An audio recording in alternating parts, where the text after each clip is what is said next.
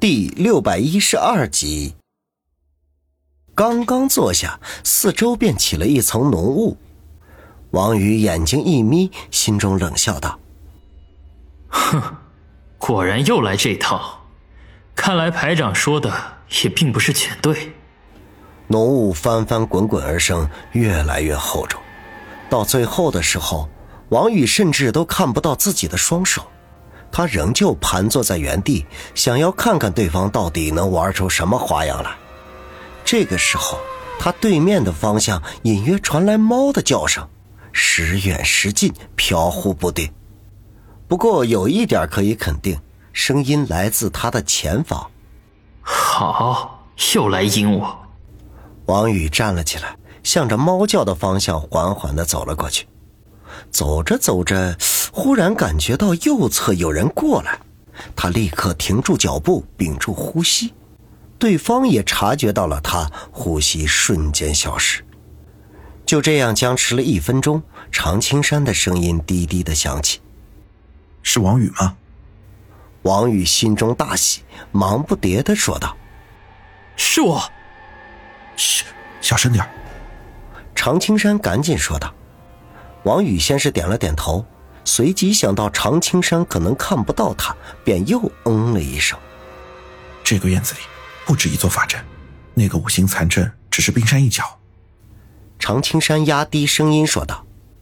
王宇深吸一口气，他对这方面一点都不懂，没有发言权。现在唯一的办法就是找到阵眼，只要破除了阵眼，我们就能够脱困。常青山又说道。可是这里全是雾，上哪里去找阵眼啊？常青山沉默了片刻，说道：“等我一下。”就听到一阵悉悉嗦嗦的声音，然后一个东西探了过来，在王宇的胳膊上碰了碰。王宇，你把我的衣服撕成布条，做一条简易的绳索，你抓住这一头，原地不要动，我去找找阵眼。王宇这才意识到，刚才碰他的是常青山的手。当下摸索着从其手中接过布条，将它缠在手掌上。排长，我准备好了。好，记住我的话，不要乱动。不管出现什么意外，我都会搞定的。常青山说道。明白。王宇点点头。他话音落下，布条便发出轻微的抖动。常青山已经开始行动了。犹豫了一下，他忍不住问道：“排长。”阵眼这东西是哪位前辈教你的？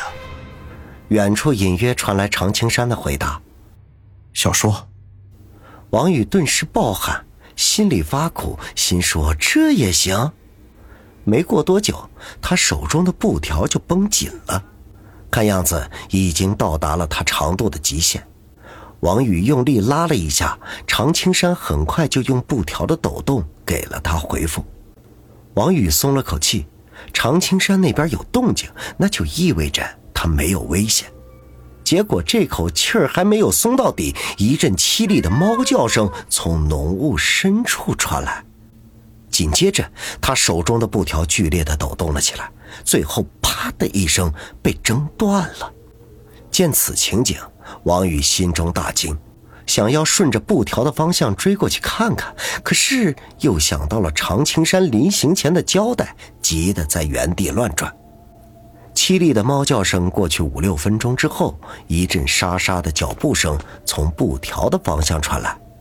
转眼间到了跟前，就听常青山吐了口气，呸了一声，骂道：“该死的猫，差点把我的脸给抓花了。”听到常青山的声音，王宇大大的吐了口气，忙不迭的说道：“排长，没事吧？”“我没事，就是和一只猫比划了两下。”“情况怎么样？”“这些雾是人造的，我刚才走到远处的时候，隐约听到了机器的声音。”“人造的？”“不用大惊小怪，对方这是故弄玄虚，就是想我们误以为他精通奇门术，对他忌惮三分罢了。”常青山不屑的说道：“王宇咂巴了一下嘴，暗想：真的会这么简单吗？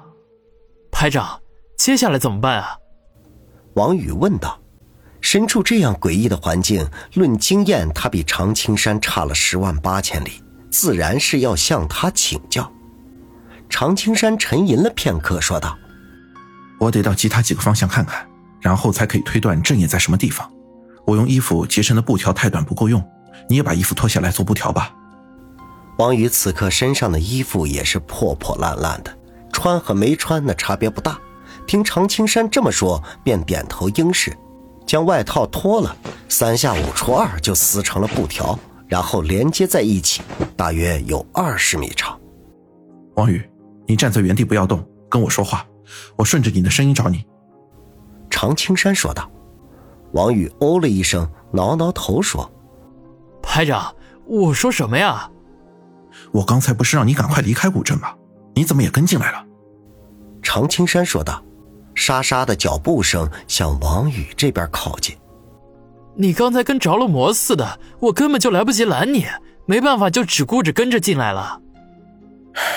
有时候你真的很鲁莽。你既是我的恩师，又是我的朋友，怎么能眼睁睁的看着你冒险呢？两句话的功夫，常青山已经到了跟前。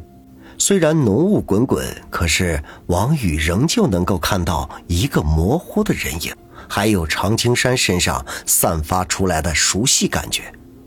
当下，他将布条的一头丢了过去，常青山一把接住，沉声的说道：“王宇，我去另外一个方向看看。”排长，你小心一点。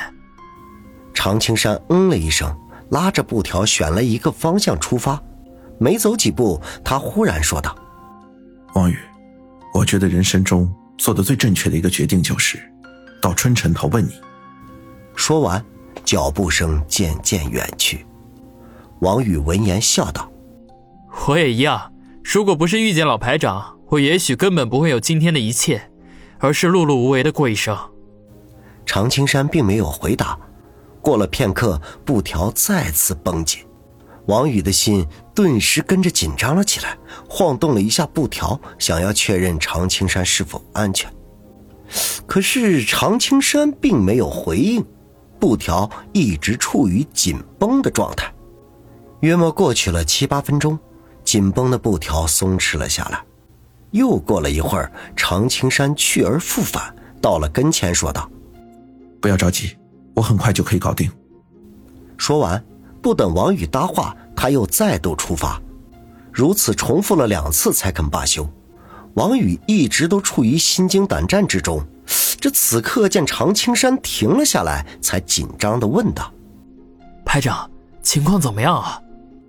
我可以确定，这个还是你遇见的五行残阵，不过雾气太大，我根本看不清楚情况，所以我计划去我第一次的那个方向，只要破坏掉织物的机器。就可以一睹无形残阵的全貌，然后再设法寻找阵眼。王宇此刻没什么主见，一切都听常青山的安排。听他这么说，便点头同意。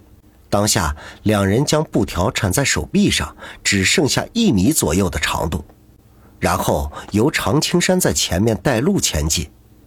因为身在浓雾之中，两人每走一步都小心翼翼。仅仅二十多米的距离，足足花掉了十几分钟。果然如常青山所说，王宇渐渐地听到了机器的嗡嗡声。他对这方面一窍不通，不过能够制造这么大的雾气，那机器的个头肯定不小。是以当听到嗡嗡声时，他心中就开始暗暗盘算，该怎么破坏掉这个机器。毕竟他和常青山手中都没有工具，那赤手空拳想要破坏一台机器，难度还是很大的。